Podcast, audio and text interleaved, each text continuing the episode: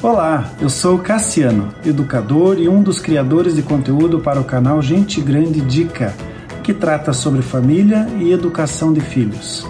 Acesse os nossos canais do YouTube ou Spotify nos finais de semana e receba o conteúdo completo que foi conversado sobre ansiedade infanto-juvenil durante essa semana. A dica de hoje é como tratar a ansiedade. Cerca de 10% da população infanto-juvenil sofre o transtorno de ansiedade. E os pais, ao saberem que os filhos estão com esse transtorno, podem ajudá-los de forma precoce e não deixar essa situação se estender ainda mais.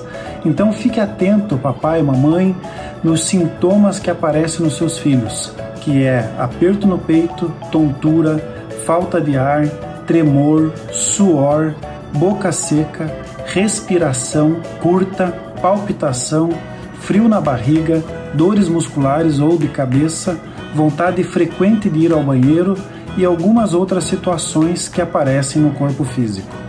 Dê segurança aos seus filhos. Eles precisam saber que você está junto com eles para o que der e vier, na alegria e na tristeza, nas facilidades e nas dificuldades.